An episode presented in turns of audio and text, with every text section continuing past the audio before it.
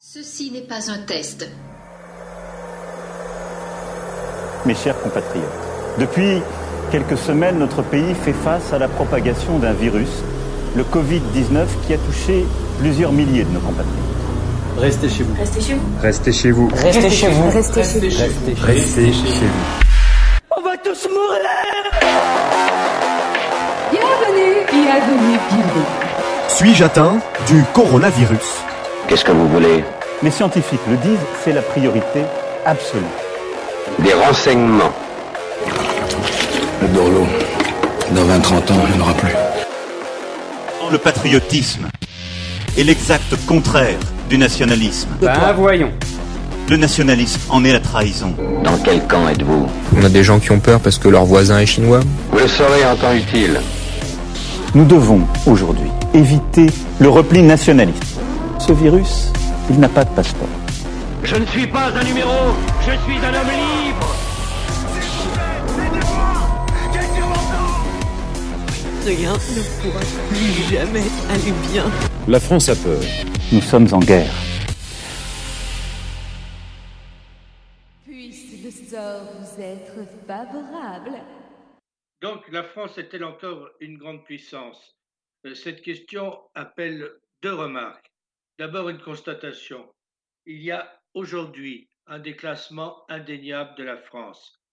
Ce n'est pas nouveau d'ailleurs. Depuis plus de 2000 ans, cela est arrivé à notre pauvre nation à plusieurs reprises ou à quelques reprises. mais aujourd'hui, il y a donc un déclassement. Et il convient naturellement de rechercher la responsabilité de cette situation qui est due à l'idéologie libéralo-mondialiste et à l'européisme. Et il convient de constater le résultat, une politique étrangère atone, un pays qui s'efface sur la scène internationale. La seconde remarque consiste à dire que cela n'est pas inéluctable, un redressement est possible, mais il faut bien entendu changer de régime. Donc, un déclassement indéniable de la France.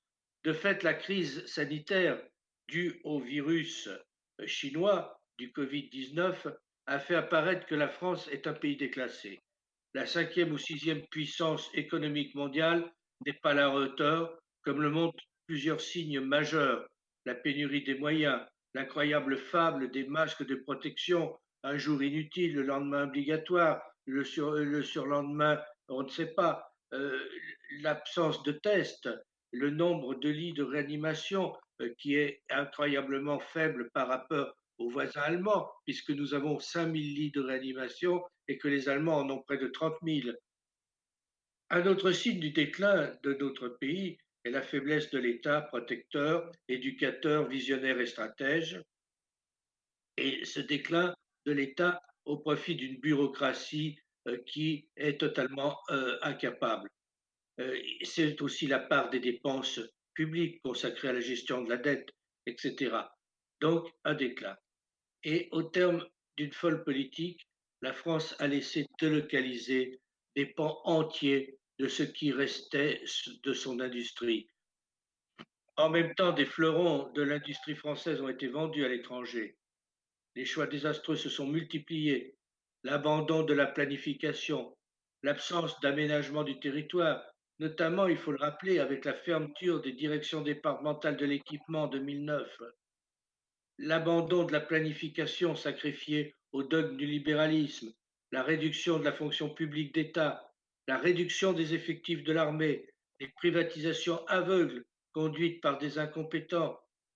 Il faut ajouter cela, le délabrement progressif de l'hôpital public avec la fermeture de plus de 100 000 lits d'urgence, de 100 000 lits d'hôpital et, et la fermeture de nombreux établissements dont le prestigieux Val-de-Grâce à Paris, l'hôpital militaire du Val-de-Grâce qui a soigné des sommités du monde entier.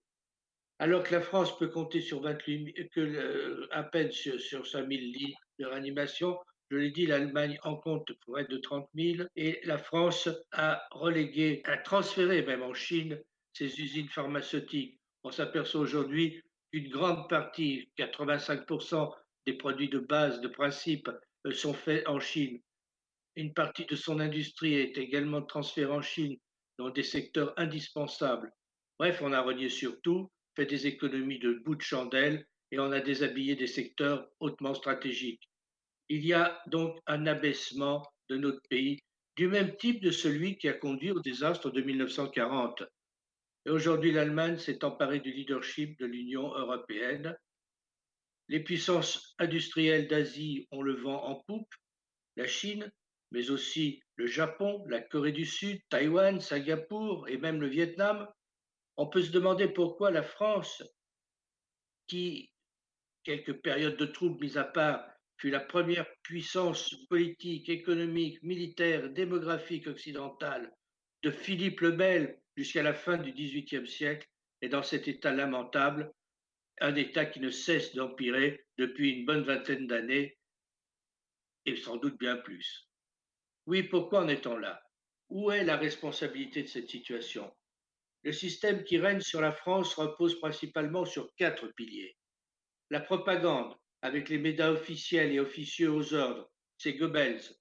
La répression, avec les gardes prétoriens du régime, la police, les douanes, les gendarmes, les CRS, les gardes mobiles, etc.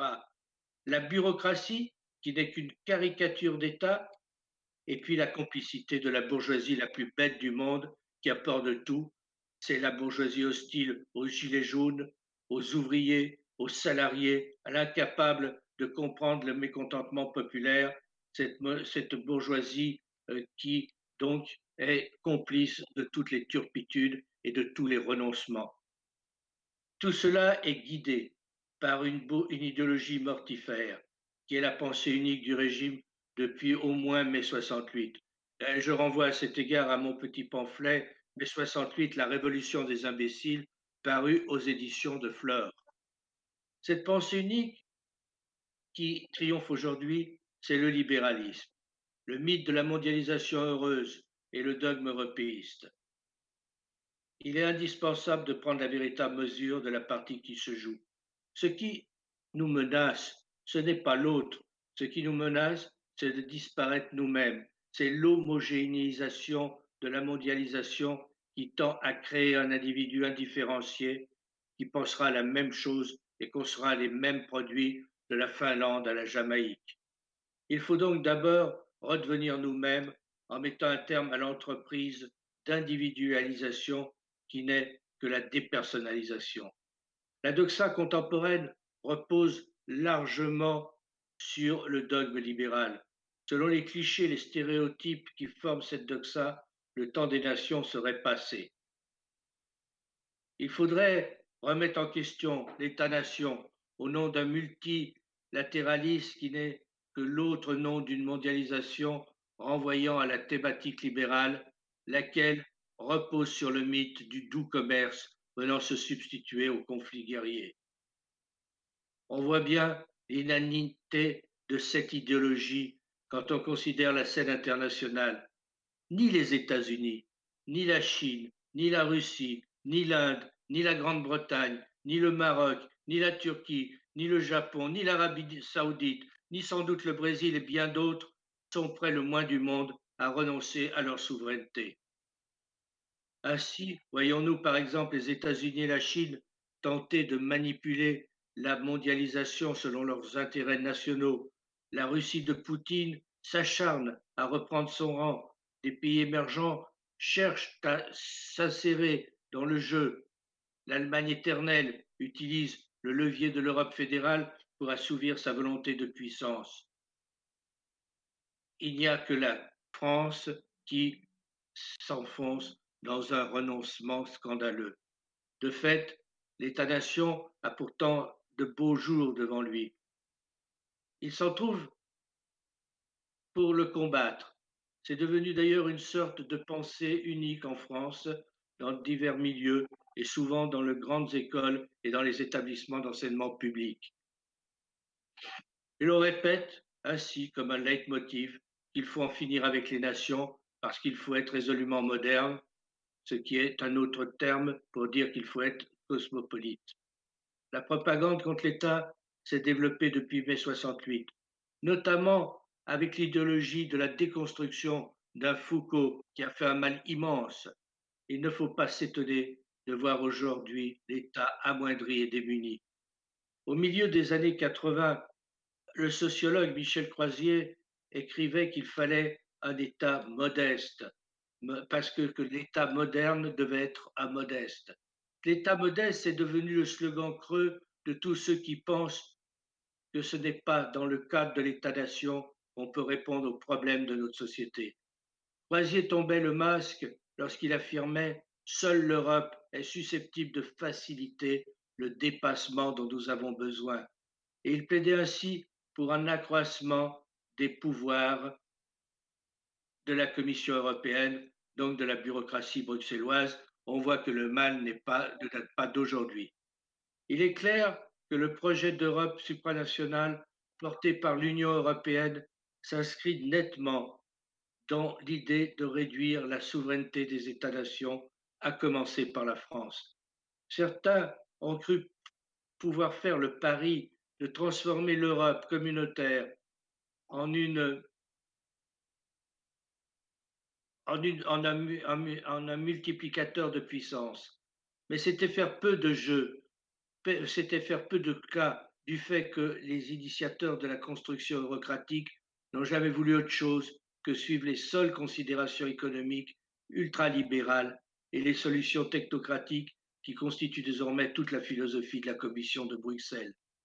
À cet égard, il est tout de même extraordinaire de constater que pendant la crise énorme que nous vivons aujourd'hui, crise sanitaire, crise qui est beaucoup plus grave qu'une simple crise sanitaire, qui va remettre en cause beaucoup de choses, eh bien, cette commission de Bruxelles continue, comme si de rien n'était, à, perpétrer ses mauvais coups contre les nations. Elle est en train de, elle a ouvert des pourparlers il y a quelques jours avec la Macédoine et l'Albanie pour que ces deux pays rentrent dans l'Union européenne. Elle fait des traités avec le Mexique, avec d'autres pays, et tout ça euh, avait, sur le dos, bien entendu, des nations qui ont commis le grand crime de laisser cette commission euh, faire des accords euh, en leur nom. Je crois qu'il faut vraiment féliciter à cet égard nos amis anglais, nos amis britanniques qui ont, choisi de quitter cette Union européenne qui est vraiment mortifère. À commencer par Jean Monnet, sont viscéralement anti-français. projet ultralibéral et mondialiste. Il s'agit pour eux des grandes zones de libre-échange afin d'unifier les marchés de l'Europe et des États-Unis. La fin ultime de la construction européenne pour un Jean Monnet et c'est vassalisé par les multinationales anglo-saxonnes. C'est exactement cela le projet du fameux père de l'eurocratie, ce Jean Monnet qui ne servit jamais que les intérêts américains et ceux de l'idéologie libre-échangiste. Le général de Gaulle a pu qualifier avec raison le personnage d'ennemi du peuple français et de ses libertés ce Jean Monnet est encensé à tout bout de champ et il y a des lycées qui portent son nom, il y a des avenues qui portent son nom. Il est clair que l'Union européenne ne sait pas les intérêts des nations européennes, ceux du mondialisme libéral. La construction européenne est une mystification. Pour réussir son coup, il faut détruire tous les ferments de résistance à ce nivellement. C'est pourquoi le projet eurocratique porte en lui une idéologie de la destruction. En réalité, les plus zélés propagandistes de ce projet font constamment montre d'un acharnement antinational qui est chez eux une véritable obsession. Ils veulent tout uniment des États faibles et la fin des nations. Afin de réaliser cet objectif, l'eurocratie promeut l'idée folle de grandes structures régionales, finalement créer cette Europe des régions dont le président Georges Pompidou pouvait dire naguère qu'elle s'appelait jadis le Moyen Âge, et qui n'est jamais que l'Europe des tribus. Je me permets ici de renvoyer à mon livre L'État-nation face à l'Europe des tribus, paru aux éditions du CERF. Il n'est que trop certain que la formule euro-régionaliste, ne laissant aucune place à la nation entre des baronnies régionales et l'empire eurocratique, permettrait la domination d'une Allemagne qui est le véritable maître du jeu de ce système. L'éclatement du fait national est encouragée par le projet eurocratique et l'idée mondialiste qui n'ont d'autre but que celui de faire disparaître les nations pour imposer une Europe artificielle qui se fondrait dans un grand ensemble marchand euro-atlantique. La conséquence serait la balkanisation des nations d'Europe pour les transformer en des entités où régnerait une sorte d'apartheid, de développement séparé selon les dialectes et les ethnies. Tout cela au nom du mythe de ce qu'Alain Mac a niaisement appelé la mondialisation heureuse. Le dogme d'un libre-échange gagnant-gagnant prédisait l'avènement du meilleur des mondes dans lequel les pauvres deviendraient riches et les riches encore plus prospères, on connaît le résultat. Plus encore, la mondialisation doit être conçue comme un bouleversement des valeurs avec la prédominance sur le politique de l'économique, c'est-à-dire du marché financier, de la finance anonyme et vagabonde. Régis Debray propose d'expliquer cette évolution par le passage d'une France catholique à la société structurée par un néo-protestantisme mondialisé. Il faut souligner à cet égard que le XIXe siècle a vu la grande, le grand affaissement du catholicisme au profit de ce protestantisme qui a fait le lit du mondialisme. En tout cas, bafouant à la fois le rôle de l'État-nation, garde des intérêts nationaux, les principes traditionnels de l'identité française et les valeurs traditionnelles que sont la famille, la religion, la culture, ce système ultralibéral impose ses institutions supranationales. C'est le règne du FMI, le Fonds monétaire international, de l'Organisation mondiale du commerce et bien sûr de cette Union européenne qui n'est jamais qu'un maillon de cette chaîne. Ces institutions visent surtout à déconstruire les nations au profit du fameux village global peuplé d'îlotes standardisées. C'est ainsi que se reconstitue le vieux rêve de la Société des Nations et des promoteurs de l'ONU et de ses diverses agences, ce rêve visant à organiser le parfait des mondes. Il faut dénoncer l'idée que le progrès consisterait à transférer les pouvoirs de l'État à des entités dénuées de toute légitimité. Le résultat est une politique étrangère à tonnes, engluée dans des mythes de la bien-pensance. Alors, quelle place la, pour la France dans le monde? Il s'agit bien sûr ici du rôle de la France sur la scène internationale, de sa politique étrangère, de ses intérêts vitaux. Il ne s'agit donc pas de préférence des uns et des autres, des tocades ou des aversions particulières. La question n'est pas de savoir si l'on aime tel ou tel pays, telle ou telle civilisation, tel ou tel régime, telle ou telle religion, mais seulement où est l'intérêt supérieur de la nation. Comme l'écrit Maurras dans Qu'il est en la politique extérieure n'est pas une affaire de sentiment. L'enjeu consiste à déterminer quel devrait être l'axe d'une diplomatie nationale conforme au seul intérêt français, au seul intérêt national. Par conséquent, une politique étrangère libérée des passions et des idéologies qui ne font jamais ménage avec le politique. Nos rois n'ont eu évidemment qu'un seul souci, agir avec pragmatisme pour briser la politique des blocs de l'époque et défendre les intérêts supérieurs de la nation, nonobstant toute autre préoccupation. Par exemple, les Byzantins, ils font une politique française. Lorsque François Ier noue une alliance avec la puissance musulmane de l'époque face à l'empire hégémonique de Charles Quint qui, menace la France et ce qui conduisit à traiter la France de grand renégat alors qu'elle défendait la chrétienté contre elle-même, la gardant de l'Espagne et du roi de l'Inquisition. De même, on peut prendre comme exemple Louis, Louis XIII et Richelieu qui soutiennent des principautés protestantes durant la guerre de 30 ans qui déchira les Allemagnes, ou Louis, Louis XIV qui signe des traités d'amitié avec le sultan d'Oman, l'émir du Yémen, le roi du Maroc, ou lorsque Louis XV opère un renversement des alliances en se rapprochant du vieil adversaire autrichien, désormais en déclin, pour faire face à une Prusse qui est en train de devenir une puissance émergente, pouvant unir ces Allemagnes qui sont depuis toujours la grande préoccupation de la France, et toute la politique de nos rois a consisté à laisser les Allemagnes divisées, à faire en sorte que les Allemagnes restent divisées. Les rois de France ont eu pour seule ligne de, euh, de conduite suivre les lois de la politique française. Ces lois qui conduisent à observer une, une attitude d'équilibre qui passe par des alliances pragmatiques et réalistes. La politique est très exactement une science. Elle ne doit en rien obéir au vu de l'esprit, aux billevesées idéologiques, à l'improvisation au calcul conjoncturel.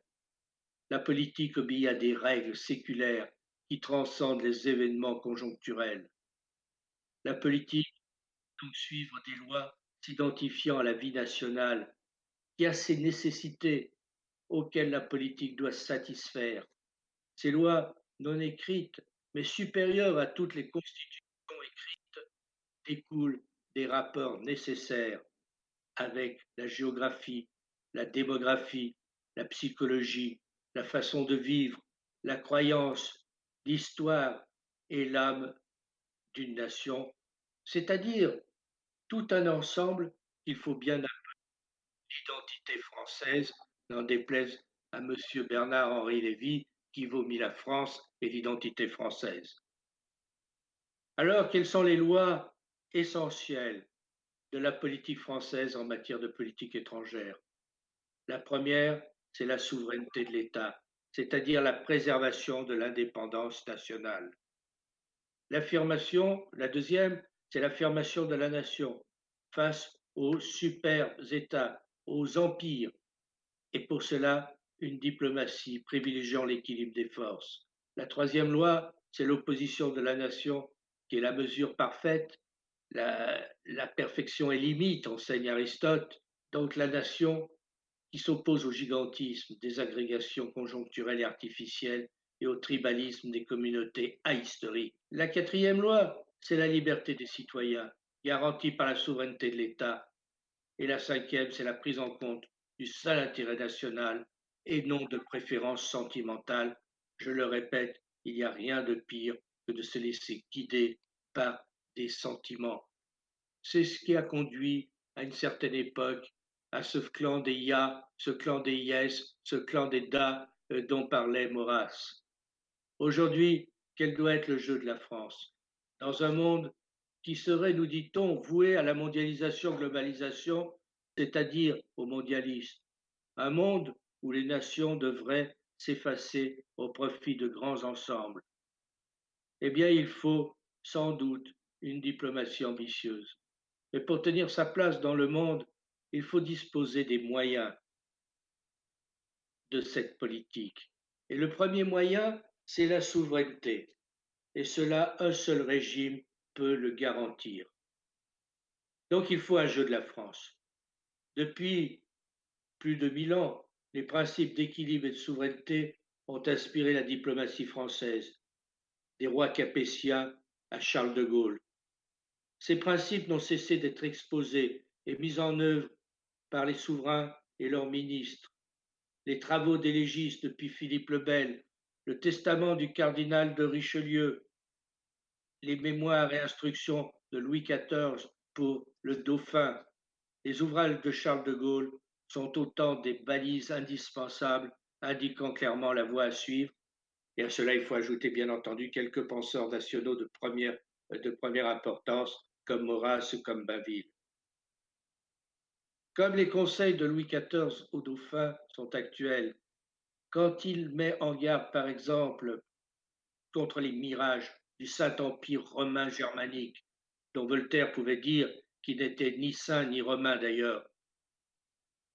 lorsqu'il met en garde contre ceux-là même qui seraient tentés de jouer les Charlemagne. Et Louis XIV exhorte son successeur à réduire la puissance d'une Allemagne qui n'a rien pour prétendre à aucune supériorité sur les nations voisines. Oui, telle était la politique de nos rois. La France est grande parce qu'elle est une puissance d'équilibre face aux empires. Cette vocation était rappelée par le président de la République, Georges Pompidou, lors d'un discours prononcé le 8 décembre 1972 pour le centenaire de l'école de sciences politiques. Je cite Pompidou. S'agissant de la France, de sa place et de son rôle dans le monde, il faut d'abord en prendre la mesure. Charles Maurras a, dans Qu'il est Angers, dès 1910, prévu le monde actuel. Un monde ainsi formé, continue, Maurras, ne sera pas des plus tranquilles. Les faibles y seront trop faibles, les puissants trop puissants, et la paix des uns et des autres ne, reposera guère que sur la terreur qu'auront su inspirer les, réciproquement les colosses. Société d'épouvante mutuelle, compagnie d'intimidation alarmante, c'est bien ce que nous voyons, n'est-ce pas? J'en conclus, dit encore Georges Pompidou, que l'action de la France est simple et évidente. D'abord développer nos propres forces, ensuite aider le plus possible des faibles et les disperser, ceux qui ne souhaitent pas s'abandonner aux puissants. Fin de citation. On voit que la lucidité de ce dirigeant, euh, qui n'hésite pas à citer Charles Maurras euh, à Sciences Po, euh, vous, vous imaginez pas Macron ou Hollande citer Maurras, qu'ils ne connaissent d'ailleurs pas, dans un discours qu'il pourrait faire à Sciences Po et défendre la politique traditionnelle, la politique capétienne de la France. L'une des principales lois de la politique française, c'est bien donc l'État. L'État qui ne saurait se laisser subordonner à un super-État dont la conception ne peut naître, écrivait Charles Benoît, que chez des peuples qui n'ont ni voisins, ni rivaux, ni ennemis, ni histoire. La France doit donc être une sorte de référence pour les nations libres, celles qui refusent de céder aux abandons de souveraineté et de se fondre dans des empires, ces nations qui luttent contre le gigantisme des puissances hégémoniques. C'est le premier point. Le deuxième point concerne les proximités héritées de la géographie et de l'histoire. Le destin de la France n'est pas donc, je le répète, de se fondre dans l'Union européenne. En Europe, la France n'a qu'un jeu, sauvegarder sa liberté d'action, essayer de renouer avec des pays qui sont des puissances médianes, la Pologne, la Hongrie, peut-être la Roumanie, entretenir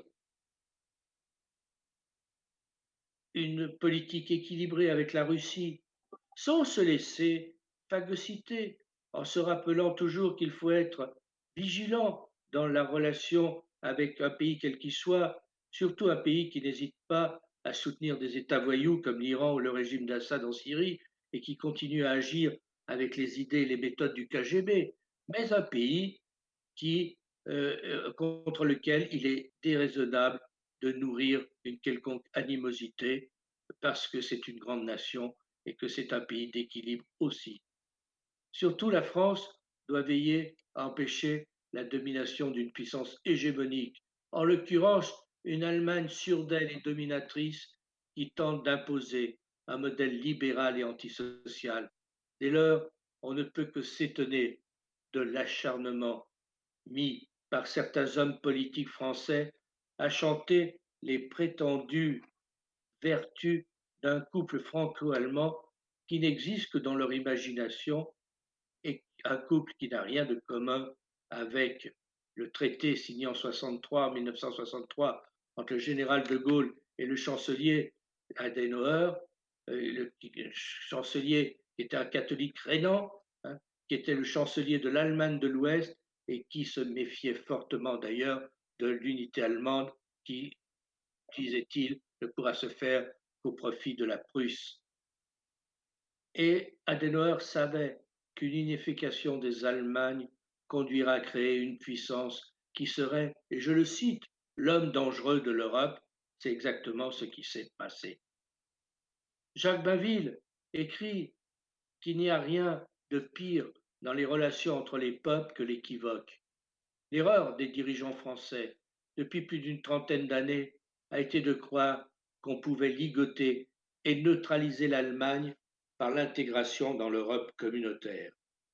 Le calcul était d'autant plus faux qu'il s'avère que c'est la France qui se trouve ligotée, en même temps que les Allemands sont redevenus les, Allemands, arrogants, dominateurs, dangereux. C'est tout l'équivoque des relations franco-allemandes qui ne peuvent trouver un équilibre satisfaisant qu'à la condition que la France ne baisse pas la garde. Alors, sans reprendre le mot de Winston Churchill, les Allemands, on les a ou à ses pieds ou à la gorge. Force est d'admettre qu'à compter du jour où la France commença à se diluer dans une construction euro-atlantiste où elle sacrifiait d'une part cet État-nation qui a fait toute sa puissance et d'autre part sa force militaire que certains imaginent aujourd'hui même de fondre dans une sorte d'armée européenne, eh bien les Allemands n'ont plus cherché à dissimuler leur mépris. Il est clair que de ce côté-ci du Rhin, l'amitié franco-allemande est devenue une sorte de slogan pour se rassurer à bon compte, de sorte qu'il n'y a plus que les aveugles ou les incorrigibles optimistes ou les, les collaborateurs de toujours pour célébrer les mérites d'un prétendu couple qui est d'ailleurs fort qui est des plus bancales. À vrai dire, une diplomatie d'envergure doit naturellement se donner pour objectif de dépasser les frontières de l'Europe occidentale. L'avenir de la France n'est pas de rester engoncé dans une Union européenne bureaucratique et tatillonne qui ne fait que l'étouffer. Il est indispensable de renforcer la présence de la France dans les parties du monde où se trouvent ses intérêts véritables et non dans le cas détriqué de cette petite union. Précisément, la France a des atouts sur lesquels elle doit s'appuyer. Les proximités les plus évidentes sont sur la rive sud de la Méditerranée, avec le monde arabe et l'Afrique. La France doit avoir une grande politique arabe et une grande politique africaine parce que c'est là qu'est son destin. Il est aussi au sein d'un vaste ensemble francophone et dans la fidélité au message de la France pour la préservation de la diversité et de la pluralité du monde. La politique de la France, la politique arabe de la France, présente une, particularité qui suffit à démontrer son caractère exceptionnel. C'est l'une des plus vieilles constantes historiques de la politique française. On peut la faire remonter à Pépin et à Charlemagne. C'est une politique millénaire et c'est ainsi, pour la raison très claire, qu'un pays n'a pas le choix de plusieurs politiques étrangères. Il n'en existe qu'une qui soit conforme à ses intérêts fondamentaux, disait l'excellent Michel Jaubert. Une politique étrangère ne doit rien aux passions du moment, aux intrigues des groupes d'influence, aux préférences idéologiques. Certes, on peut infléchir des orientations en tenant compte des contingences conjoncturelles, mais il n'est pas possible de modifier arbitrairement les constantes géopolitiques d'une nation. Une politique étrangère reste toujours dictée d'une part par l'histoire, par la géographie, par l'économie, et d'autre part par le rôle qu'une nation s'assigne sur la scène internationale. Il est clair que la France s'assigne un autre rôle que l'Allemagne ou que la Finlande ou que euh, le Liechtenstein. La politique arabe de la France est une option fondamentale. C'est une obligation qui s'impose à tout gouvernement qui a le souci d'une certaine idée du rôle de la France dans le monde. Et cette politique arabe de la France se fonde sur des principes et des objectifs stratégiques essentiels. L'enjeu est double. Le premier concerne l'évolution des relations internationales. Le monde nouveau, il faut être clair, n'est pas plus tranquille que l'ancien. Il est nécessaire donc d'imaginer un nouvel ordre international fondé sur une vision multipolaire et non pas unilatérale ou hégémonique. Il faut redonner au droit international sa primauté au lieu de laisser s'installer une sorte de loi du plus fort. Il faut apporter des solutions justes aux crises en tenant compte du droit des peuples et en préservant les grands équilibres régionaux. Il faut également avoir des positions claires concernant les grands dossiers de la région, à commencer par la Palestine. Le second enjeu de la politique arabe de la France concerne la menace d'un choc des civilisations. Le concept nébuleux du choc des civilisations a été progressivement élaboré pour fournir une idéologie de remplacement au complexe militaro-industriel et à l'hégémonisme états-unien après l'effondrement de l'Union soviétique et la fin de la guerre froide. Ce concept a visé à justifier la politique états-unienne ayant pour objet de dessiner un nouveau grand Moyen-Orient soumis aux seuls intérêts des États-Unis, en particulier pour ce qui concernait le contrôle du pétrole et des routes de l'énergie. Le mythe du choc des civilisations s'appuie sur un découpage farfelu du monde entre sept ou huit grands blocs imaginés de manière totalement artificielle et arbitraire. Civilisation africaine, confucianisme, euh, chinoise, hindoue, japonaise, latino-américaine, musulmane, occidentale et orthodoxe. Dans cette conception, le terme d'Occident, qui de fait ne signifie strictement rien, n'est que le cache-sexe d'un groupe de nations dont les États-Unis entendent être le chef de file et le, suzerain, selon le principe exposé par Brzezinski dans Le Grand Échiquier. En deuxième lieu, il y a l'Afrique. Pas plus que le monde arabe, l'Afrique n'est un, partenaire nouveau de la France. On a pu noter que dès le roi Louis XIV, l'Afrique fut considérée comme une priorité, au point que le grand roi dépêcha auprès des princes africains des émissaires, des chargés de mission. Et on le sait moins, Saint-Louis du Sénégal fut un territoire français à partir du XVIIe siècle. L'un des grands pôles du XXIe siècle pourrait être l'Afrique, davantage encore que la Chine. Une Afrique qui révèle un potentiel de croissance considérable sur le plan économique. Dans ces conditions, il ne faut pas s'étonner si le continent, ou du moins certains pays du continent, attirent les investissements, les investisseurs, mais aussi les appétits des puissances. Alors les États-Unis, bien sûr, mais il y a aussi les puissances émergentes d'Asie, à commencer par la Chine, qui ont désormais une présence stratégique sur le continent, et tout cela au détriment de la France. Ce subit regain d'affection inquiète d'ailleurs un grand nombre d'Africains qui ont bien compris que ces nouveaux amis n'ont en vue que leur manière, que leur matière première, et qui se soucient fort peu du développement global du continent. Mais qu'importe le fait que les États-Unis, la Chine et d'autres soient des requins qui rêvent de manger tout cru l'Afrique, c'est la France-Afrique, c'est la France qui est toujours l'éternel accusé, notamment dans les milieux de gauche et, qui se sont faits les grands ennemis d'une politique africaine de la France. Certains dirigeants, plus éclairés que d'autres, et je pense ici au roi Mohamed VI du Maroc, ont bien pris en compte les évolutions géopolitiques. Et ils ont compris qu'il faut tenir aux Africains un nouveau langage, celui de la coopération et de l'estime. En même temps, le roi du Maroc appelle les dirigeants africains à compter sur leurs propres forces, à ne pas toujours compter sur les autres, à s'unir pour être plus forts. Et je pense qu'il y a là un chemin qui est intéressant à suivre, à voir.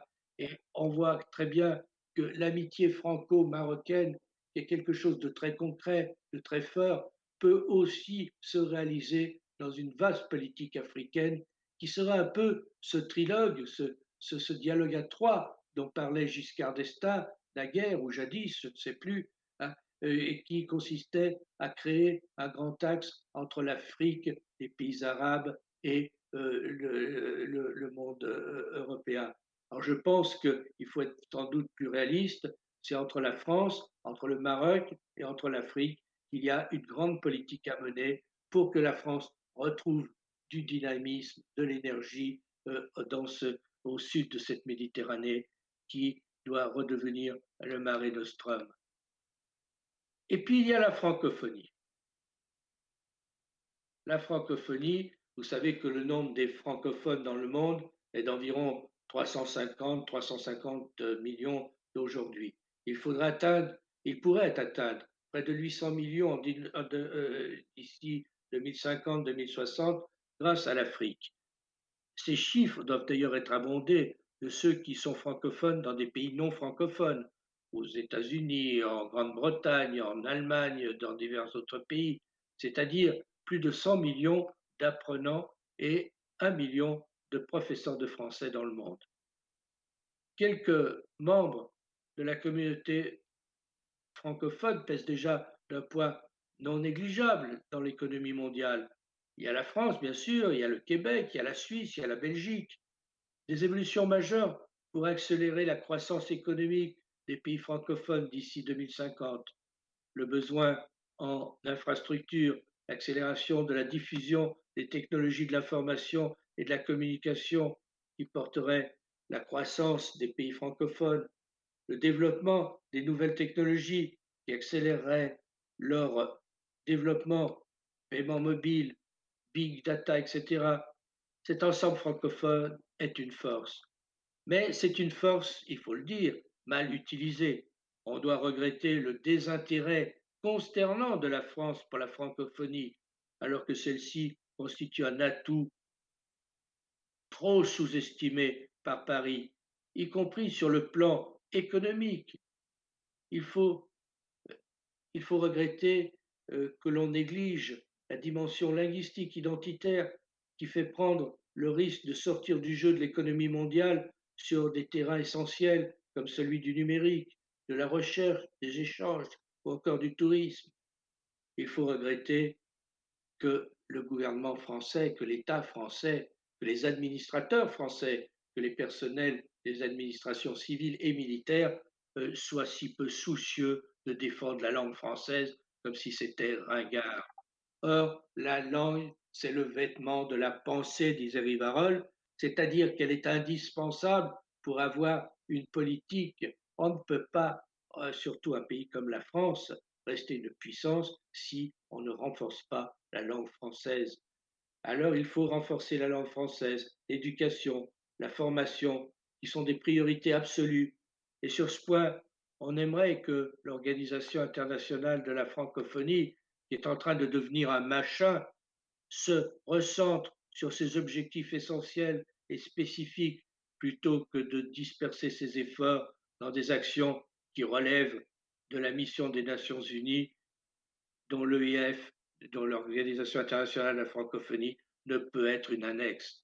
Faciliter la consolidation de l'état de droit en aidant les pays membres à mettre en place les structures juridiques et matérielles de la bonne gouvernance est une chose. Se mêler à tout propos des affaires intérieures des États et pratiquer cette ingérence permanente, qui est une manie anglo-saxonne, en est une autre. Il faut donner à la francophonie sa vraie dimension, est une dimension d'abord culturelle, linguistique, et ensuite cesser de donner des leçons à tous ces pays qui n'en ont pas besoin. L'objectif doit consister à présenter une vision alternative, celle d'un monde multipolaire, respectueux de la diversité, mieux équilibré, il s'agit de mettre en exergue les valeurs portées par la langue française, c'est-à-dire, pour parler clair, par la pensée française. La francophonie devra faire le choix des choix et fixer une ligne précise, et cela est de plus en plus nécessaire.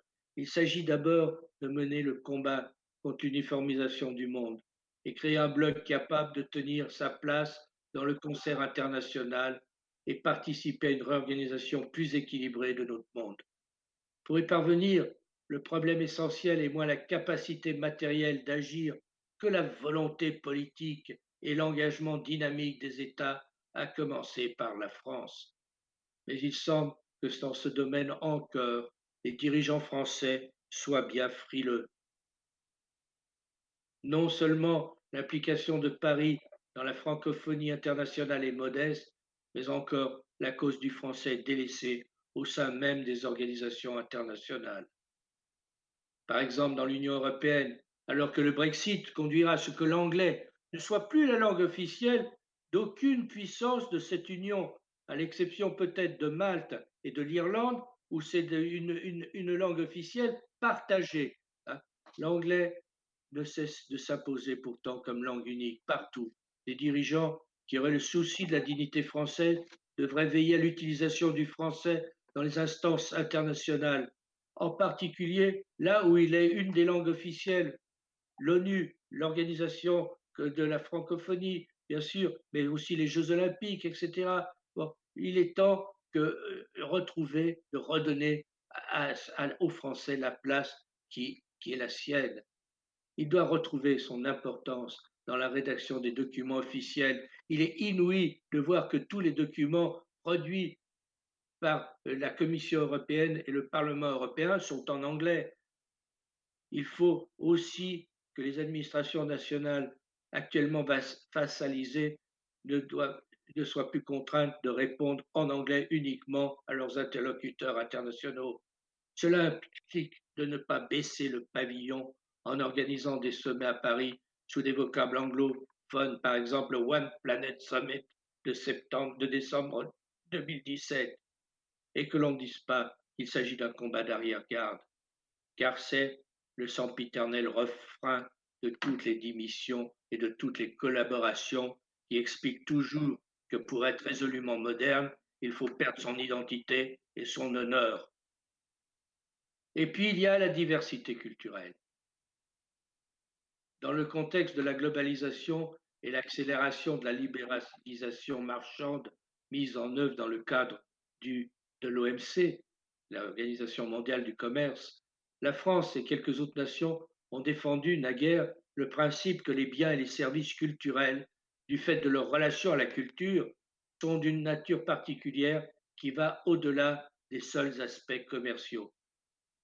C'est au nom de cette exception culturelle dont le postulat est que la culture n'est pas une marchandise qu'une mobilisation sans précédent permis que l'accord multilatéral sur l'investissement, négocié secrètement au sein de l'OCDE entre 1995 et 1997 afin d'accélérer la constitution d'une économie mondiale unique, fut finalement abandonné en 1998.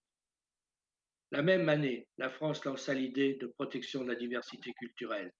En octobre 2005, l'action de la France a conduit à l'adoption par l'UNESCO à une écrasante majorité de la Convention internationale sur la protection et la promotion de la diversité des expressions culturelles. Cette convention est certes une victoire de la diplomatie française.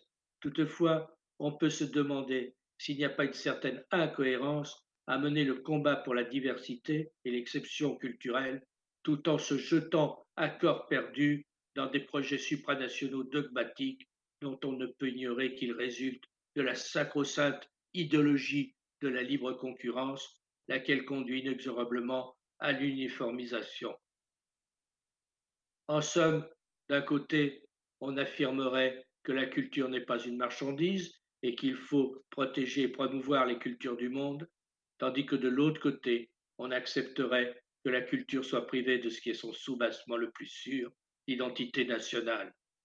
Il est vrai que cette contradiction est de moins en moins criante dans la mesure où les gouvernements ont suivi, et singulièrement celui qui est mis en place depuis 2016, ont fini, ont fait clairement le choix du libéralisme mondialiste. Ils se soucient comme d'une guigne du sort de la Convention de 2005 et plus généralement, ils se soucient fort peu des identités nationales. N'y a-t-il pas eu ce discours récent du président de la République française qui, dit, qui s'en prenait avec force et avec une rage incroyable au nationalisme qu'il opposait à cette grande idée européiste dont il est le dernier porte-parole. Depuis plusieurs siècles, l'État-nation est le socle de l'ordre international. Comme l'avaient déjà conçu Henri IV et Sully avec leur concept de grand dessein visant à mettre un terme au déséquilibre géopolitique européen incarné par la superpuissance des Habsbourg, l'État-nation souverain devient la plus haute autorité du droit international. Avec les traités de Westphalie en 1648, ces traités mettront en pièces la notion d'empire, avec l'abaissement du pouvoir des Habsbourg, cette maison d'Autriche combattue par la monarchie française depuis Henri IV et l'émiettement de l'empire germanique, car celle-ci ne pouvait se consolider que contre la France, car celui accomplissant les objectifs de la politique traditionnelle de la monarchie française, la paix de Westphalie, que Bainville a pu qualifier de chef-d'œuvre politique du XVIIIe siècle, fit en sorte que XVIIe siècle, fit en sorte que l'État-nation souverain devint la plus haute autorité de ce droit international moderne qui vit le jour à cette occasion. Le droit issu des traités de 1648 a pour fondement que la paix et la tranquillité sont assurés par un juste équilibre des puissances entre les États. Ces traités, réaffirmés par le Congrès de Vienne de 1815, fixent le cadre de la souveraineté absolue des États comme principe fondamental du droit international. L'État-nation étant le socle de l'ordre juridique qui se met en place, les petits pays obtiennent les mêmes droits que les grands. À la place d'une relation dominant et dominé au sein d'empires artificiels, la coopération entre États égaux en droit devient de règle. Il en découle trois principes. La souveraineté externe, aucun État ne reconnaît d'autorité au-dessus de lui et tout État reconnaît tout autre État comme son égal en droit. Le deuxième principe est la souveraineté interne, tout État dispose de l'autorité exclusive sur son territoire et aucun État ne peut s'immiscer dans les affaires internes d'un autre. Et enfin, l'équilibre des puissances. Aucun État ne doit être en mesure de s'imposer à l'ensemble des autres États pour exercer une quelconque hégémonie. Les Français qui ne s'aiment pas proclament niaisement que la France est aujourd'hui une nation moyenne qui n'a plus de rôle à jouer.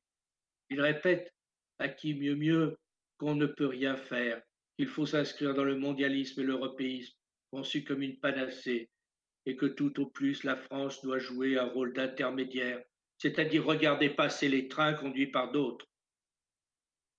En fait, ce réalisme de bas étage n'est qu'un renoncement qui invite à s'effacer, à se fondre dans le plus grand ensemble, dans un grand ensemble, et à se montrer modeste. La soumission au réalisme n'a d'autre but que de s'épargner l'obligation de faire preuve de courage et de volonté en, se retranchant derrière un mot vide de sens. Comme l'écrit Bernanos, le réalisme est susceptible de prendre tous les sens et même les plus contradictoires, puisqu'au réalisme de celui qui donne un coup de pied quelque part correspond le réalisme de celui qui le reçoit. Ce mot de réalisme n'est rien d'autre en somme que le synonyme prétentieux de l'humble conformisme. La France ne devrait donc plus parler au peuple du monde, nous disent les renégats, tout en acceptant une dilution de son influence au profit d'une vague diplomatie européenne dont personne n'a compris quels sont euh, les objectifs, sinon à nourrir les discours des défaitistes de tout genre. Hélas, la voix de la France est devenue inaudible, et il est possible de se demander si aujourd'hui, en 2020, le gouvernement français pourrait encore être un chef de file diplomatique pour s'opposer à l'aventure états-unienne en Irak, par exemple. Pourtant, de tous les pays européens, la France est celui qui dispose des atouts les plus divers, mais encore faut-il qu'elle soit dirigée par des hommes qui veulent jouer toutes les cartes qui sont les siennes. Sans doute la France pourrait encore manœuvrer dans son intérêt dans celui des autres nations en Europe ou ailleurs, encore faudrait-il qu'elle garde les mains assez libres pour cela. Il est clair qu'il ne peut y avoir de politique étrangère sans souveraineté, et cela consiste à donner les moyens matériels et à se, et à se donner un cap. Dans toute politique, il y a une philosophie de la vie. Depuis toujours, la vision que la France se fait du monde préconise un ordre international équilibré et respectueux du droit des peuples à rester eux-mêmes et à choisir librement leur propre destin. Aux hégémonies et aux rêves impérialistes, sa politique a constamment consisté à opposer le respect de la liberté des nations et de la dignité des États dont le principe fut posé par les traités de Westphalie. Cette ligne diplomatique a conduit la France à être solidaire des nations qui avaient besoin de son appui pour préserver leur liberté. Comme le disait le général de Gaulle, il existe un pacte vingt fois séculaire entre la politique de la France et la liberté du monde. La cause nationale a besoin de patriotes intransigeants et non de prétendus nationaux qui ne sont que des poseurs plus préoccupés par l'idéologie, les clichés à la mode, les réflexes sentimentaux, l'obéissance à leur inimitié ou à leur passion, c'est-à-dire ces éternels réflexes de conservateurs rances qui n'ont jamais conservé qu'eux-mêmes et leurs propres fantasmes, les conduisant à des combats marginaux au nom d'une conception hallucinée de l'histoire. Une vision rabougrie, nourrie de vieilles rancunes et de, de, de douteuse nostalgie. Voilà donc l'exigence d'une diplomatie nationale reposée face aux vues étroites et sectaires des ultras de toutes sortes, que dénonçait déjà au XVIe siècle cet excellent ouvrage La satire ménipée, chef-d'œuvre satirique exposant et défendant la politique capétienne, c'est-à-dire celle de la seule France face aux brigues et aux partis acquis aux intérêts étrangers durant les guerres de religion. Le premier souci d'un projet véritablement national doit consister à restaurer l'autorité de l'État national, lequel doit retrouver son rôle et commence à commencer par un engagement public résolu dans les domaines régaliens. Ne personnalisons pas le problème. La question n'est pas Macron, pas plus qu'elle n'était hier le médiocre Hollande, l'imprévisible Sarkozy ou l'ectoplasme Chirac. L'erreur, c'est de s'en prendre aux hommes, de rechercher. L'erreur, c'est aussi de rechercher l'homme à poigne, l'impossible bonne république. Le problème, c'est précisément le système de la République. Il est temps d'en finir avec la loi bureaucratique qui prime sur la notion de citoyen. Il est temps d'en finir avec les chamailleries politiciennes qui l'emportent sur la recherche du consensus. Il est temps d'en finir avec le régime républicain. En conclusion, la clé de voûte de la politique française depuis plus de 2000 ans, c'est le refus des empires dominateurs, la recherche de l'équilibre entre les nations. Depuis plus de deux siècles, avec de trop rares exceptions, les clauses du déclin résident dans la mauvaise politique d'un système débile et malfaisant qui favorise le règne de l'étranger.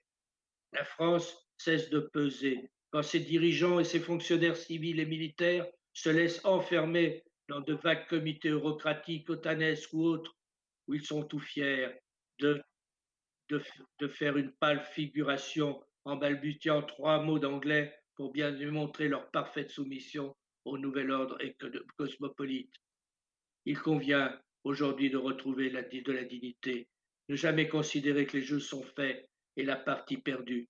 Il ne faut jamais se résigner à laisser les autres être les seuls acteurs de l'histoire, jamais cesser d'imaginer les moyens de faire entendre sa petite musique différente dans le concert des nations. Par conséquent, il est indispensable de voir loin, d'explorer de nouvelles pistes, de mieux exploiter ses atouts. Finalement, ce qui est en cause n'est pas la capacité matérielle d'agir. Ce qui est en cause, c'est le courage en politique. En bref, c'est le caractère, cette vertu des temps difficiles. C'est hélas cette vertu qui fait le plus souvent défaut, surtout lorsque des partis de l'étranger, partis pro-américains, pro-allemands, pro-européens, pro-russes, pro-israéliens, pro-iraniens, je ne sais quoi, tiennent le haut du pavé.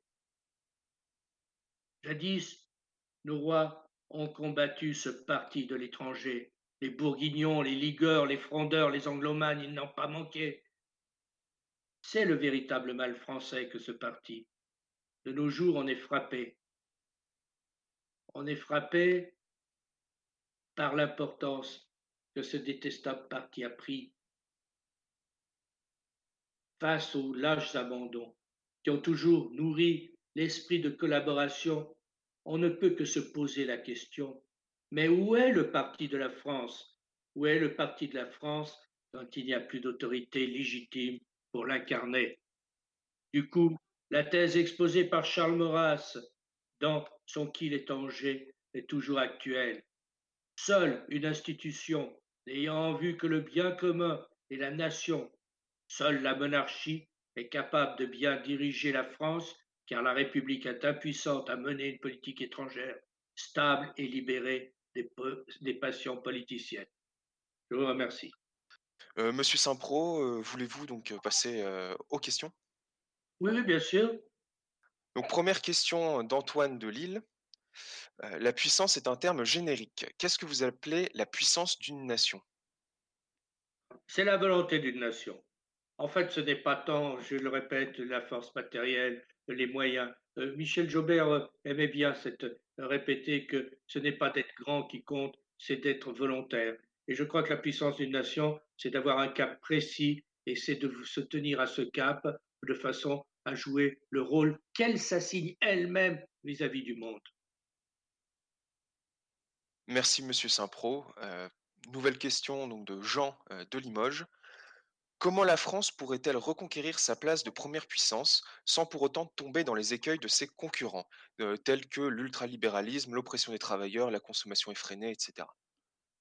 Je crois d'abord que la crise actuelle du, du coronavirus a au moins le mérite de dégonfler un certain nombre de mythes, notamment le mondialisme et le, libéralisme et l'Europe, qui sont d'ailleurs tous la même chose. Je pense que le rôle de la France n'est pas de revenir la première puissance. Le, le rôle de la France, c'est d'exprimer sa voix, sa voix différente. C'est de parler au peuple du monde et c'est de les inciter à rester libres et à rester indépendants face aux idéologies mortifères, euh, internationalistes que sont le mondialisme, comme l'est aussi le communisme. Il est d'ailleurs assez frappant de voir que la Chine, euh, la Chine d'aujourd'hui, euh, qui est responsable de, tout, de tous nos malheurs sanitaires, puisque le coronavirus est né en Chine, comme sont nées d'autres maladies infectieuses qui se sont développées il y a, une vingtaine d'années, comme est née la grippe espagnole, comme sont, enfin, la Chine est, le, grand, terreau euh, des, pandémies, et en même temps, c'est elle qui en retire le plus de bénéfices, puisque nous achetons aujourd'hui euh, des masques à la Chine, des tests à la Chine, euh, donc c'est ce pays qui a créé la crise qui va tirer son épingle du jeu. Mais je pense qu'il euh, faut que justement la France tienne un discours différent. la Chine est en train de manger l'Afrique euh, elle n'a pas de politique africaine, elle a une politique qui consiste à donner une valise de dollars à certains dirigeants africains, de, constru de construire une route ou un hôpital euh, à grands frais et de dire regardez, on est de l'Afrique, alors que entre temps la, Chine est en train de, de, semer la pagaille en Afrique, euh, en, en, en, notamment sur le plan agricole, où, elle achète des, hectares entiers, enfin des, millions d'hectares euh, euh, pour y planter des, produits qui n'intéressent que les Chinois. Elle est en train de piller les matières premières de l'Afrique. Donc, je pense qu'il y a là un combat important à mener pour la liberté des peuples et des nations. Et je pense que ça, c'est le rôle de la France. Merci, Monsieur Saint-Pro. Euh, nouvelle, question d'un de, nos militants euh, de Lille. Si le futur de la France se trouve en Afrique, est-ce que le futur de l'Afrique se trouve-t-il en France? Ben Ça, c'est une bonne question, parce qu'effectivement, à force que la France se désengage, alors, à, force que euh, des hommes politiques, depuis cet ignoble Mitterrand, souvenez-vous qu'il avait un ministre de la coopération qui s'appelait euh, Picotte, qui était le fils du traître Cotte, qui avait été ministre du Front populaire et qui avait désarmé euh, la France, euh, et ce qui a conduit à la défaite de 40, eh bien, à force que euh, de se battre la coulpe, de parler de France-Afrique, euh, on a découragé les meilleurs euh, de nos amis. nous n'avons, et, je pense que c'est en parlant clair et c'est en réaffirmant fortement que nous avons une politique africaine qui ne sera pas fondée sur la domination, qui sera fondée sur la coopération, qui sera fondée sur des bases nouvelles, mais que c'est en réaffirmant très fortement cela que l'on peut reprendre un rôle en Afrique parce qu'aujourd'hui, c'est vrai vous avez raison, euh, les Israéliens, euh, les Chinois, les Américains et bien d'autres sont en train de nous battre, de, prendre notre place. Et je pense qu'il faut aussi s'allier avec les pays euh, qui peuvent être des partenaires. je pense que l'erreur que je vois dans certains milieux français de dire que le Maroc, par exemple, est un concurrent de la France en Afrique est totalement idiote. Le Maroc est un partenaire fondamental d'une politique française qui doit se reposer sur ce pilier Maroc, Afrique, France. Et je pense que là, il y a là un avenir. Mais il faut, si on veut faire changer les, les mentalités africaines, il faut aussi changer notre propre mentalité et changer notre propre politique.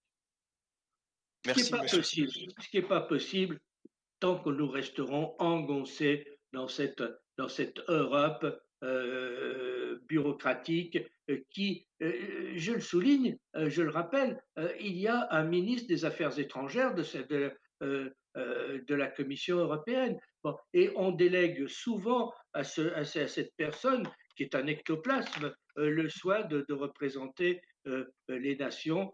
Dans, Donc je pense qu'il faut vraiment euh, suivre l'exemple anglais, euh, il faut sortir de cette Union européenne telle qu'elle est en tous les cas. Et je renvoie une nouvelle fois mon bouquin L'État-nation face à l'Europe des tribus, paru aux éditions du CERF, parce que je pense qu'il y a la base de, la pensée qui doit être la nôtre vis-à-vis de l'Europe. Livre dont vous pouvez retrouver la première de couverture dans Illustration Conférence si jamais vous êtes intéressé. Euh, pour rester à la, à la librairie de Fleurs, je pense. Mmh, pour rester dans, donc, dans, le, dans le domaine de, donc, africain, nouvelle question d'un sympathisant. Si l'avenir de la France, c'est l'Afrique et le Moyen-Orient, n'y a-t-il pas un risque d'islamisation de la France ou est-ce une bonne chose ce qui nous arrive, c'est-à-dire immigration et islamisation? Mais je crois qu'il ne faut pas confondre du tout, et ça c'est l'erreur, c'est l'erreur qui est entretenue d'ailleurs à dessein par les ennemis de la France, y compris quand ils se prétendent être des amis de la France, de confondre euh, l'islamisation, l'immigration euh, et la politique arabe de la France. La politique arabe de la France, c'est une chose. Euh, l'immigration en est une autre. D'ailleurs, c'est d'immigration qu'il faut parler, c'est pas d'islamisation, parce que je suis désolé, le, le, le, le, rhum qui vole dans les rues, qui démolit les, les, les, les, poteaux indicateurs et qui, qui, qui démolit les, les, les parcs-mètres pour prendre de l'argent euh, qui viole les femmes dans les rues est aussi dangereux euh, que, euh, que, qu'un autre, et, et, et, les, et, les, les, Ukrainiens, et, etc. etc. donc je pense que c'est l'immigration qui est un véritable problème. Et, puis, bien entendu, il ne s'agit pas que la France soit islamisée. Comme disait le général de Gaulle, je ne veux pas que Colombey devienne Colombey et deux mosquées, ce qui ne l'empêchait pas, le général de Gaulle, d'avoir une grande politique arabe de la France parce qu'il faut distinguer la diplomatie euh, de, euh, des problèmes intérieurs. Ce que ne savent pas faire certains et ce que ne veulent pas faire certains, et certains qui sont portés au nu par le camp euh, nationaliste ou celui qui se croit le camp nationaliste et qui sont des agents d'Israël ou des agents qui, qui, font monter la tension contre l'islam et, et, qui voudraient étendre leur règne du musulman à tout le monde arabe euh, ne sont pas de vrais amis de la France. Hein. Euh, Israël n'est pas un ami de la France et on ne fera pas une politique avec l'État d'Israélien. Et donc, je pense qu'il faut se, garder de confondre les choses. Il y a un problème d'immigration en France qui est énorme, qu'il faut, qu'il faut, qu'il faudrait résoudre. Euh, on n'en prend pas le chemin, hélas, hein, mais il y a aussi la nécessité d'avoir une grande politique arabe de la France et, à l'égard du monde musulman. Et ça, c'est totalement différent. Merci, Monsieur Saint-Pro. Euh, une question euh, d'un de nos militants. Croyez-vous à un destin français? La France a-t-elle une place particulière parmi les nations? Bah, Si elle s'endort pas, oui. Euh, bien sûr que la France, la France a, a pour vocation de parler au peuple du monde. elle a pour vocation d'avoir, de délivrer un message différent de celui des hégémonies. Donc, bien sûr qu'elle a, elle a un avenir si elle renoue avec cet avenir. Mais je pense qu'on ne renouera avec, avec cette politique de la France, avec cette constante qui est, la politique de la diplomatie française, qu'en changeant de régime.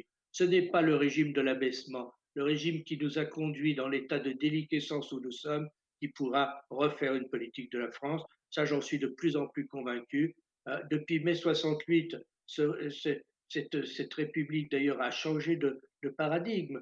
Euh, jusqu'à mai 68, on peut considérer que l'État républicain défendait un certain nombre de valeurs, euh, qui étaient l'école, qui était euh, la famille, qui était même la patrie. Bon, plus ou moins bien, mais enfin, il la défendait plus ou moins. Mais depuis mai 68, la pensée 68 art s'est infiltrée de partout. C'est une, comme une lèpre, c'est l'internationalisme. Et c'est pas étonnant de voir un salopard, et je dis un salopard à bon escient, parce que ce monsieur a craché sur la tombe du soldat inconnu et a pissé dessus, c'est pas comme Cohn-Bendit, euh, ralliez aujourd'hui le macronisme libéral parce que ces gens-là sont faits pour s'entendre, ils ont la même haine ou la même ignorance, parce que Macron n'a pas la haine de la France, mais l'ignorance de ce qu'est la France. Et je pense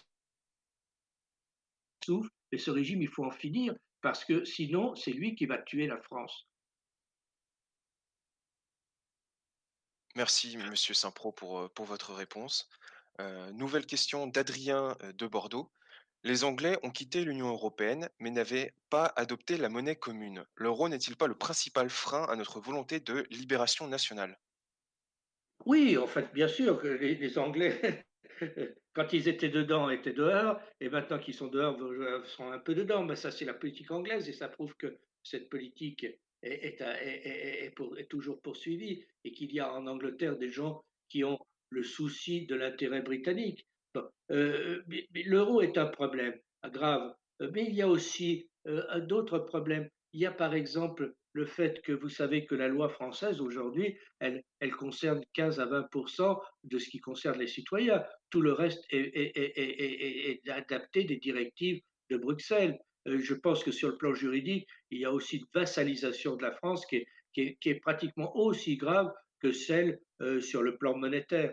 Je pense que c'est notre liberté totale qu'il faut recouvrer, c'est-à-dire bien sûr sortir de l'euro, mais aussi sortir de l'Union européenne, parce que la soumission juridique est aussi grave que la soumission monétaire.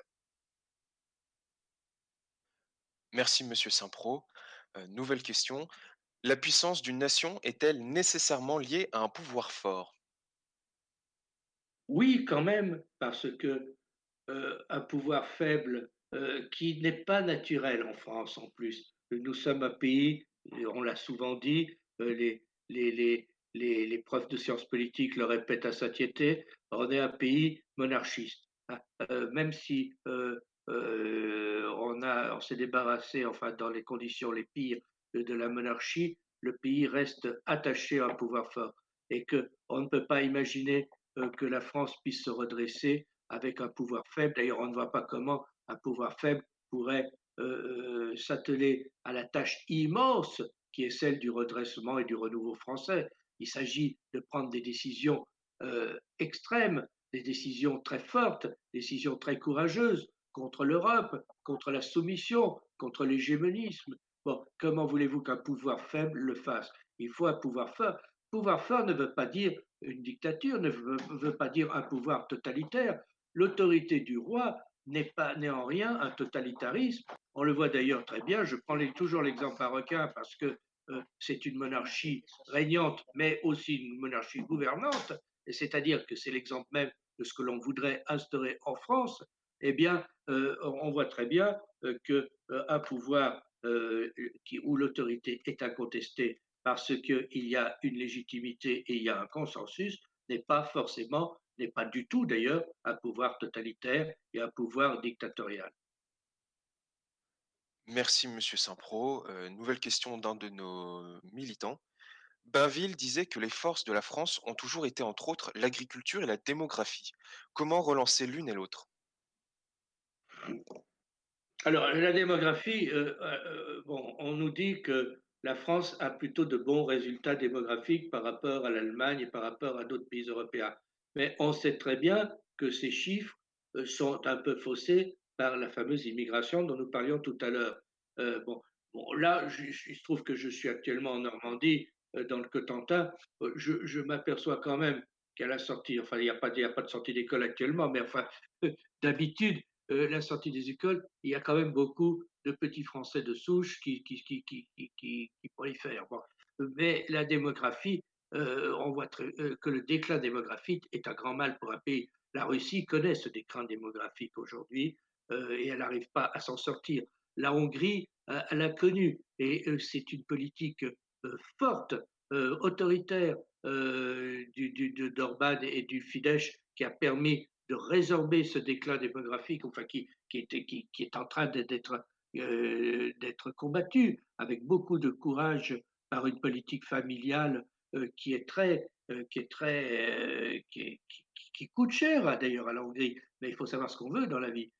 Donc il faut une politique démographique. Michel Debré avait bien compris l'intérêt de la politique démographique. Hein. Il a soutenu financièrement les familles, il a, il, a, il a mis en place tout un, tas de, choses pour la promouvoir. Et puis, l'égoïsme fait que, bon, je ne sais pas quoi, euh, qu'on a un peu baissé la garde. Et puis, c'est vrai aussi que euh, cette déstructuration de la société dont je parlais, du 1 mai 68 à la pensée de la déstructuration des Foucault, Deleuze et compagnie, euh, fait que on a aujourd'hui le féminisme, le mariage pour tous, tout ça qui va pas dans le sens d'un regain démographique mais je ne désespère pas qu'on puisse reprendre les choses en main euh, assez facilement. Il suffirait euh, de, changer de paradigme. Euh, pour ce qui concerne l'agriculture, l'agriculture française, c'est la richesse de la France. Et d'ailleurs, on voit bien aujourd'hui qu'on est bien content d'avoir l'agriculture française. Moi, je, suis là dans le Cotentin, je ne vois que des produits faits, dans la région ou que des produits faits en France parce que les frontières sont, heureusement fermées. donc, mais euh, l'agriculture, il faut bien voir qu'elle a été tuée par la PAC, par la politique agricole commune. On nous a présenté ça comme une grande victoire française. Ça a été une grande victoire pour les grands céréaliers qui étaient les amis du régime. Hein. Mais le petit, le petit paysan n'a cessé d'être détruit. Euh, on, a, on, a, on a diminué de 4 millions, le 4 millions, je tenez-vous bien, hein, en, 30 ans ou en 40 ans, le nombre des paysans en France. Donc, c'est ce qui était de richesse. Et, comme, comme le disait le chanteur, euh, euh, communiste, mais euh, pour une fois qui n'avait pas, pas vraiment tort, hein, ils sont passés de leur ferme au HLM pour manger du poulet aux hormones. Je ne pense pas qu'ils aient, beaucoup progressé. Il y a eu l'assassinat méthodique de la petite agriculture. Moi, je suis d'une génération où on a connu euh, de l'agriculture paysanne, euh, où on allait acheter euh, ses œufs à la ferme, son poulet à la ferme, son porc à la ferme, etc. Aujourd'hui, c'est les, grands espaces, les grands ensembles, pardon, qui, qui, qui, qui, font la loi et puis qui tuent systématiquement la petite paysannerie. Et, et, qui, et, et ça, c'est un vrai, un vrai drame. Donc, il a encore, il y a une politique à réinventer, une politique agricole à réinventer. Mais euh, qui, va, qui aujourd'hui euh, pourra euh, sauvegarder cette agriculture puisque on ne va pas remettre les gens qui, qui, qui ont choisi d'être dans les villes à la campagne, enfin pas, pas, pas de sitôt en tous les cas. Merci Monsieur Saint-Pro pour votre réponse. une question de Enzo, notre responsable national de la jeunesse. La guerre économique, est-ce la voie royale pour entamer une stratégie de rattrapage? Bah, Je pense que c'est la voie nécessaire. Nous, nous, nous, avons vécu sur des mythes et nous avons fait de la France une réserve touristique. nous avons délocalisé, nous avons désindustrialisé, nous avons fait de la France ce que Hitler rêvait d'en faire, c'est-à-dire un, immense parc d'attractions la France est devenue un Disneyland géant. Aujourd'hui, on nous serine avec euh, les, professions du, tourisme. Mais je suis désolé, c'est pas ça qui compte. C'est la France réelle, c'est la France de l'industrie, c'est la France euh, qui, euh, qui produit. Ce n'est pas la France qui devient un parc d'attractions touristiques pour les étrangers. Et je pense que ça, c'est le vrai problème. Merci, monsieur, Saint-Pro. question de Lucas de la section lilloise. Ne pas suivre les considérations économiques ultralibérales d'aujourd'hui pourrait-il redorer la France? Cela pourrait-il en même temps l'affaiblir sur le plan économique? Bah, je ne pense pas que cela puisse nous affaiblir sur le plan économique. Nous voyons dans l'état dans lequel nous sommes, euh, état aujourd'hui avec cette crise sanitaire, qui est quand même la conséquence directe de la mondialisation. Nous voyons bien que nous n'avons pas de masques parce que nous avons délocalisé, nous n'avons pas de tests, nous n'avons rien, nous n'avons pas de, produits pharmaceutiques. Euh, tout cela est dû à, des conceptions économiques qui étaient erronées. Donc revenir à des conceptions euh, plus, euh, plus nationale et plus réaliste euh, me semble être la bonne voie. Maurice Allais, qui était prix Nobel de l'économie, qui est mort il n'y a pas très longtemps, le disait, le, mal, c'est le laisser faire, le laisser passer, le laisser aller, et, nous allons en payer le prix. Et il est mort avant que nous en payions le prix, mais aujourd'hui nous en payons le prix très fort. Je pense qu'il faut au contraire changer complètement de cap et euh, relocaliser, réindustrialiser la, France, ce que n'a pas fait l'Allemagne. L'Allemagne n'a pas désindustrialisé et elle est aujourd'hui un peu en meilleure situation que nous, même si sa démographie euh, pose problème. Euh, Dieu merci. Merci, Monsieur Saint-Pro. nouvelle question de Alex de la section d'Arras.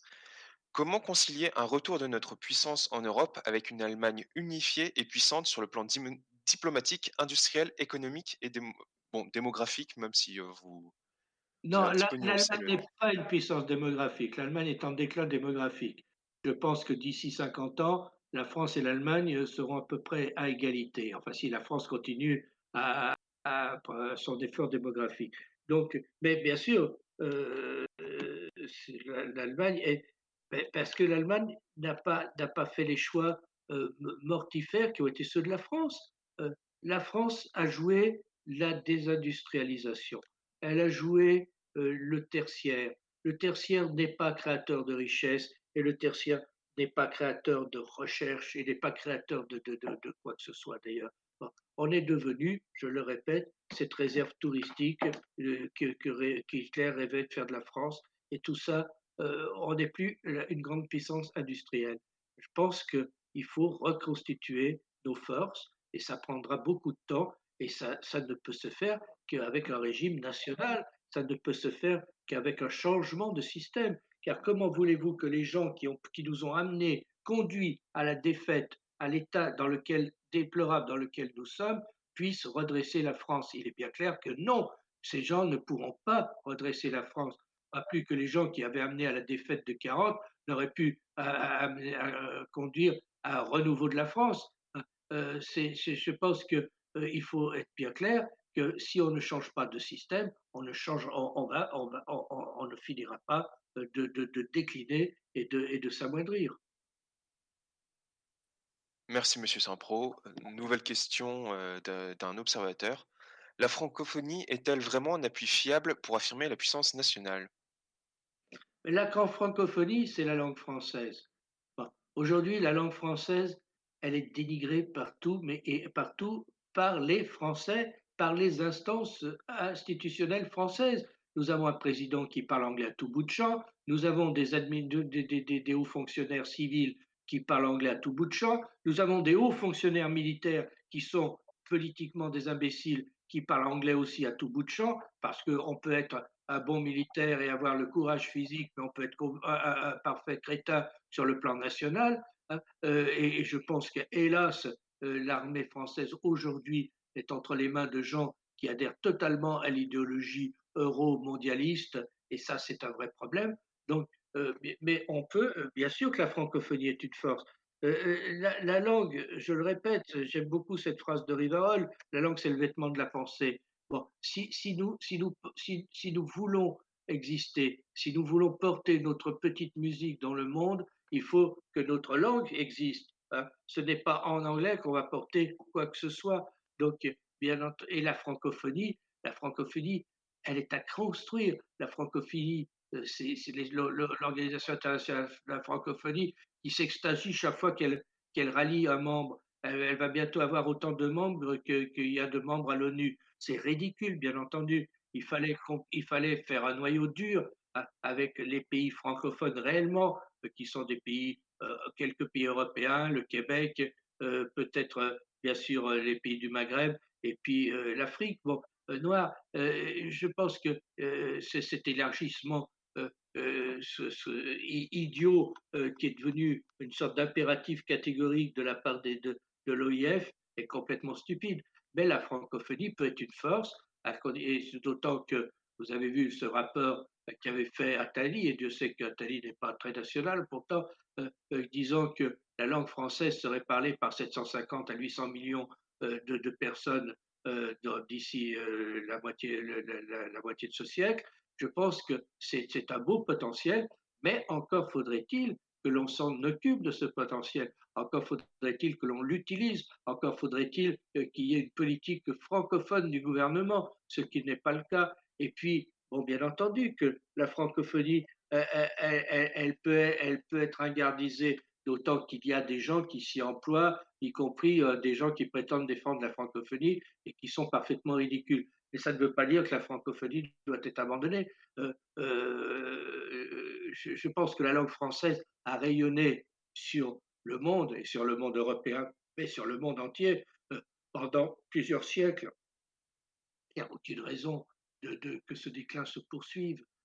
Bon, je, je, pense qu'il ne faut pas sous-estimer cette carte francophone qui est un, immense potentiel pour la France, comme d'ailleurs peut l'être aussi euh, dans un tout autre domaine euh, les îles éparses, que, enfin les îles éparses qui, existent d'ailleurs, mais les îles ou les, ou les, ou les, ou les départements français des, territoires d'outre-mer, qui font que notre espace maritime est immense et que nous l'exploitons très peu. Nous l'exploitons très peu parce que nous n'avons pas assez de navires d'ailleurs. Enfin, ça, c'est un autre problème. Je renvoie à, cet, à cet égard à, ce député Folio euh, qui, qui, mène un très bon combat, un très beau combat à l'Assemblée nationale euh, pour les territoires et les départements français d'outre-mer. Merci, Monsieur Saint-Pro. Euh, nouvelle question d'Arthur de la section toulousaine.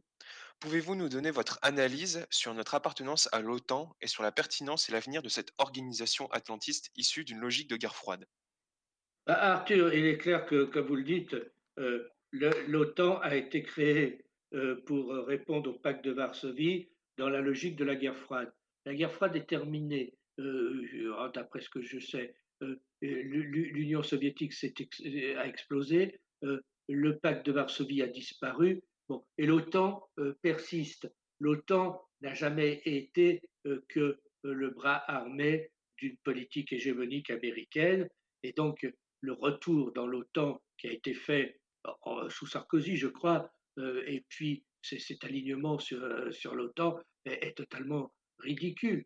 L'OTAN défend quels intérêts nous, si nous avons une armée française, si nous avons une force nucléaire, si nous avons euh, un savoir-faire, parce que nos militaires euh, sont politiquement euh, assez nuls, mais ils, sont techniquement très performants. il y a un savoir-faire militaire français, c'est pour l'intérêt de la France et des intérêts français. C'est pas pour les pour, le, pour, former je ne sais quelle armée européenne qui serait une annexe de la Charlemagne ou pour ou, ou, pour faire de la figuration euh, dans, dans l'OTAN. L'OTAN n'a rien à voir avec une politique nationale française, il faut en être convaincu. Le retour dans l'OTAN a été, a été une grande erreur et il faut en ressortir, euh, comme l'avait fait le général de Gaulle d'ailleurs. Merci Monsieur Saint-Pro. Euh, nouvelle question d'un observateur, de Romain. Bonjour, comment la France pourrait selon vous retrouver sa puissance diplomatique, notamment parmi les pays francophones, euh, Afrique noire ou Maghreb, à l'heure où les puissances du Moyen-Orient tendent à influencer, voire à islamiser ces mêmes pays? Bon, d'abord, c'est pas vrai. Euh, les, euh, les, puissances du Moyen-Orient ne tendent à rien, contrairement à ce qu'on pense. il n'y a pas de politique saoudienne ou de politique émiraïenne qui, qui, vise à islamiser qui que ce soit. Et, je pense que, en plus, une grande partie de l'Afrique n'est pas du tout musulmane. Hein. Euh, donc, euh, par exemple, le, Gabon, une immense partie de la Côte d'Ivoire, tout ça. Donc, le problème ne se pose pas en ces termes. et en plus, je, n'ai pas le sentiment qu'il y a une politique d'islamisation voulue par des États musulmans, en tout cas pas par les États arabes. il y a eu des tentatives iraniennes, mais bon, c'est plus de la politique de, la valise de dollars que, que, de la persuasion. C'est un peu comme les évangéliques. vous savez, les évangéliques achètent à coups de dollars les milieux les plus pauvres euh, des, des, banlieues françaises ou autres euh, et des pays les, les, les plus, les, les, plus pauvres. Bon, eh ben, c'est un peu la même chose. Bon, mais euh, c'est totalement. il n'y a pas de, il n'y a pas de, de, de, de, problème avec l'islam. Le problème, le problème il n'est pas là. Le problème, c'est que nous n'avons pas de politique africaine réelle et que nous avons, nous avons une voix inaudible. Euh, alors je sais où on va nous dire oui, mais il y a Barkhane, il y a, il y a, il y a 4000 ou 5000 militaires français en Mali. Eh euh, ils sont sur un territoire euh, qui est grand comme trois fois la France et, ils courent désespérément derrière un ennemi qu'on ne connaît pas et qui de toute façon, il faut bien voir que le gouvernement malien joue à fond contre nous puisque le gouvernement malien n'a pas du tout les mêmes objectifs que nous. bon, donc euh, je pense que ça, c'est parce qu'on n'a pas une politique bien claire. Et je pense que donc euh, en Afrique comme ailleurs, le problème c'est un problème de volonté nationale, d'existence nationale, d'avoir une politique ferme. Et, quand on a une politique ferme, il n'y a pas de problème euh, de ce, du genre que vous évoquez. Lorsqu'on a une politique ferme, on n'a pas, on, on, est suivi et on a des alliés. Lorsque c'est la politique du chien crevé au fil de l'eau, qui est là pratiquée depuis depuis une trentaine d'années, alors là, bien entendu, euh, ça ouvre la voie à toutes les, à toutes les aventures. Merci, Monsieur Saint-Pro. Euh, question de Pierre-Marie, un observateur. Pourquoi ne pas relancer les, langues régionales aux côtés du français afin de répondre à ce problème diplomatique? Tous les linguistes s'accordent à dire que c'est une richesse. Alors, je ne suis pas du tout d'accord. Euh, moi, je, je, vous, je, vous, renvoie à mon bouquin L'État-nation face à l'Europe des tribus. Je pense que les langues dites régionales je ne sais pas ce que c'est qu'une langue régionale, euh, c'est le retour aux tribus et au tribalisme. nos rois ont mis des siècles pour imposer la langue française et en faire cette perle qu'elle a été euh, au XVIIe siècle avec les Racines, les Corneilles, euh, etc. Bon, ce n'est pas pour en revenir à, l'état d'impuissance je pense que le projet européen visant à faire l'Europe des régions qui est d'ailleurs très cher aussi à certaines gens d'une certaine extrême droite, comme la nouvelle droite, euh, qui, vise, qui, déteste la nation, euh, est très dangereux pour la nation. Et ce qui compte, c'est la nation. La nation toujours, la nation seulement. Donc les langues régionales, de toute façon, elles ne sont pas menacées. Quiconque veut les apprendre peut les apprendre. On peut apprendre l'alsacien, on peut apprendre le corse, on peut apprendre le lyonnais, on peut apprendre euh, le, limousin, on peut apprendre n'importe quel patois que si c'est ça, ça, ça, vous, ça nous amuse, mais ce n'est pas, ce, n'est pas du tout par cela que l'on va s'en sortir. On va s'en sortir par une politique nationale ferme, par une politique linguistique française ferme. Euh, c'est ça le, la gage de s'en sortir. Ce n'est pas de se noyer dans ce conglomérat qui fera le jeu de, des adversaires de la nation. Merci, Monsieur Saint-Pro. Euh, dernière question d'un de nos militants. Comment arrêter l'ethnomasochisme, véritable mal français? L'ethnomasochisme. L'ethnomasochisme, oui. Comment arrêter l'ethnomasochisme français? Qu'est-ce que vous entendez par ethnomasochisme? Euh, alors, si la personne qui a posé la question pourrait préciser ce qu'elle entend par là? Deux petites secondes, elle est en train de d'écrire. Oui. Le dénigrement permanent. Ah oui, eh ben, oui, ça, le dénigrement permanent de, de, ce qui est français, de ce qui est notre culture, de ce qui est notre langue, euh, ben, bien sûr, ça c'est euh, de ce qui est aussi un, couple, un homme et une femme, euh, une famille. Euh, c'est pas nouveau, ça mais je pense que tout cela c'est fait partie de ces conséquences désastreuses de mai 68.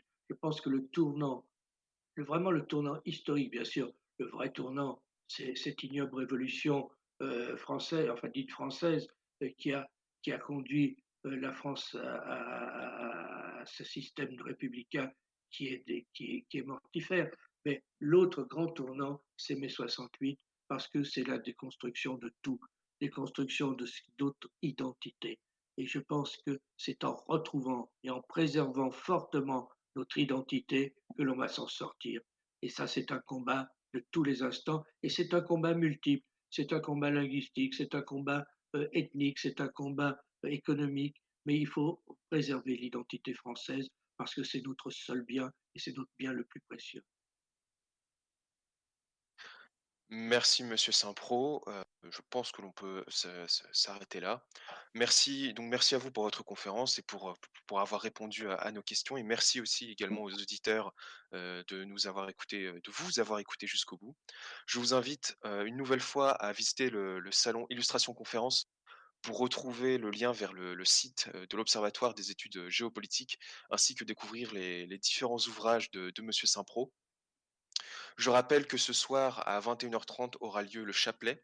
Euh, je vous invite à visiter euh, notre page Tipeee si vous voulez nous soutenir, à visiter la librairie d'Oflore si vous voulez euh, acheter des, livres pour améliorer votre, votre culture et vos connaissances, et également à visiter notre SoundCloud si jamais vous voulez réécouter ou écouter d'anciennes conférences. Et je tiens également à préciser que vendredi à 17h aura lieu une conférence sur Jeanne d'Arc. Merci à vous et bonne soirée. Merci, au revoir.